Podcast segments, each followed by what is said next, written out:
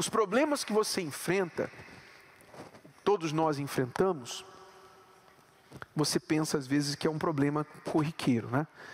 É, ah, problema financeiro, dívida e tal, meu filho está rebelde, tá? você acha que aquilo ali é um problema físico. E é, não deixa de ser um problema físico. Mas todos os problemas que surgiram no mundo e acontecem no mundo têm em sua raiz a desobediência do homem a Deus e a obediência ao diabo. Quando Deus criou o homem e a mulher, não havia doença, não havia rebeldia, não havia nenhum dos problemas que a gente vê hoje. Era, como eu falei, um paraíso. Foi o homem deixar de ouvir a Deus e ouvir o diabo, ouvir a voz do diabo e desobedecer a Deus, que então acabou aquele paraíso e ali Satanás passou a ter domínio sobre o ser humano. Logo em seguida, Caim matou Abel. Já começou a desgraça. Caim matou o próprio irmão por inveja. E ali, dali por diante, você vê a maldade se multiplicando no meio do ser humano. Mas tudo instigado por quem? Quem que está por trás dessas atitudes, dessas atrocidades que você vê? Você vê crimes hediondos. Hoje você vê criança matando criança. Sim ou não? Criança matando criança. Você vê adulto estuprando bebê. Adulto estuprando bebê. Criança de meses, de dias nascidos. São coisas absurdas que existem na face da terra hoje. Está por trás disso? Não é a maldade humana apenas, puramente humana, não. Nenhum ser humano em sã consciência faz essas coisas. O que há por trás disso é um espírito que age no ser humano, vazio de Deus, desobediente a Deus, e através desse ser humano vai disseminando sofrimento, destruição, como um efeito dominó. E as pessoas vão ficando cada vez mais revoltadas, e o pior, culpam a Deus. Essa é a artimanha do diabo, fazer o ser humano sofrer para culpar a Deus. Hoje muitas pessoas são descrentes, são ateias, porque elas pensam assim: não, se Deus existisse, não haveria tanto sofrimento no mundo. É ou não é? Elas pensam que Deus é que está estuprando, Deus é que está matando, Deus é que está fazendo as coisas. Não é Deus que está fazendo, não. São as pessoas. Deus não intervém, o homem não quis a interferência de Deus. O homem tomou para si o conhecimento do bem e do mal. O homem comeu da árvore que ele foi ordenado não comer. Então ele não queria conhecer o mal? Não queria? Satanás não falou para ele assim: olha, se você comer daquela árvore que Deus falou que você não deveria comer, vocês vão ser iguais a Deus, vocês vão conhecer o bem e também o mal. O homem está conhecendo o mal. Não quis conhecer o mal, está conhecendo o mal. O homem está recebendo o que buscou. Só que não dá para você comer da árvore do bem e do mal e conhecer só o bem. Você vai conhecer o mal também. Se você quer conhecer só o bem, então você tem que deixar de tocar na árvore. O que é deixar de tocar na árvore?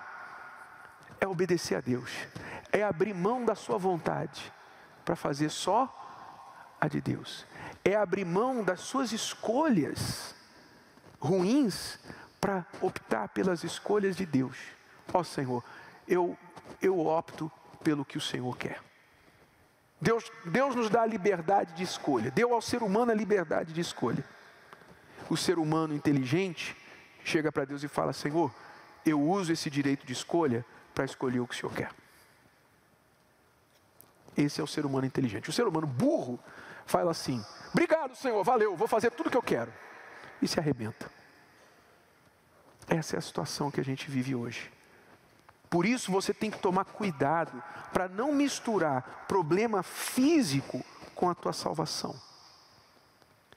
Quando eu vim para a igreja, vou falar uma experiência própria para mim sobre o que eu estou falando, para você sobre o que eu estou falando. Quando eu vim para a igreja, o que me trouxe, o, o sofrimento que, que me trouxe, foi o sofrimento com a minha família.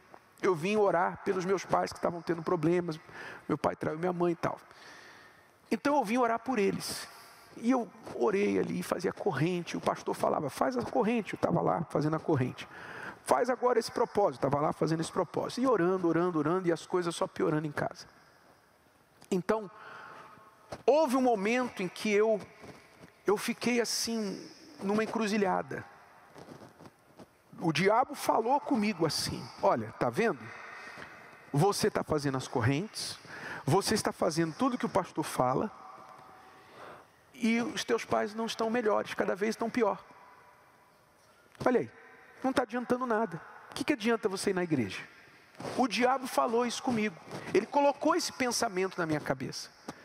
E eu cheguei a questionar se, se valia a pena continuar indo na, igreja. Porque os meus pais estavam piorando. Já tinha, já tinha passado quase dois anos que eu estava na igreja orando por eles, fazendo corrente por eles, e a coisa não mudava, só piorava. Quando então veio essa voz do diabo, e eu buscando em Deus uma resposta, Deus me deu a seguinte resposta. Ele falou para mim o seguinte: não eu ouvi a voz de Deus, mas no meu íntimo, assim como o diabo falou no meu íntimo, nos meus pensamentos, Deus também falou. E ele disse para mim o seguinte: Olha, deixa os teus pais comigo. Você cuida de você e dos que querem ajuda. Seus pais ainda não querem ajuda. Deixa os seus pais comigo. E foi aí que eu uh, descansei. Ali eu separei, eu divorciei o problema dos meus pais da minha fé, da minha salvação. Eu separei, eu, eu entendi. Problema dos meus pais é uma coisa. Isso aqui eu tenho orado, eu tenho jejuado, feito corrente, feito propósito, campanha. Deus não é surdo nem cego. Ele vai honrar. Agora, eu não posso deixar isso aqui atrapalhar minha fé. Eu vou manter a minha fé, porque a minha salvação é o mais importante. Quer dizer, eu vim à igreja buscar ajuda para os meus pais, mas eu descobri que eu estava perdido também. É, é aquele espírito de Mesaque, Sadraque e Abednego, que iam ser jogados na fornalha. Olha, se o Senhor quiser nos livrar da fornalha, Ele pode livrar. Mas também, se não livrar, nós não vamos nos curvar diante da imagem do rei. Quer dizer, eles não condicionaram a fé deles ao livramento. Mas quando você condiciona relacionamento com Deus ao que Ele pode te oferecer, isso não é relacionamento, isso chama-se transação. Você quer fazer negócio. E Deus não está buscando clientes.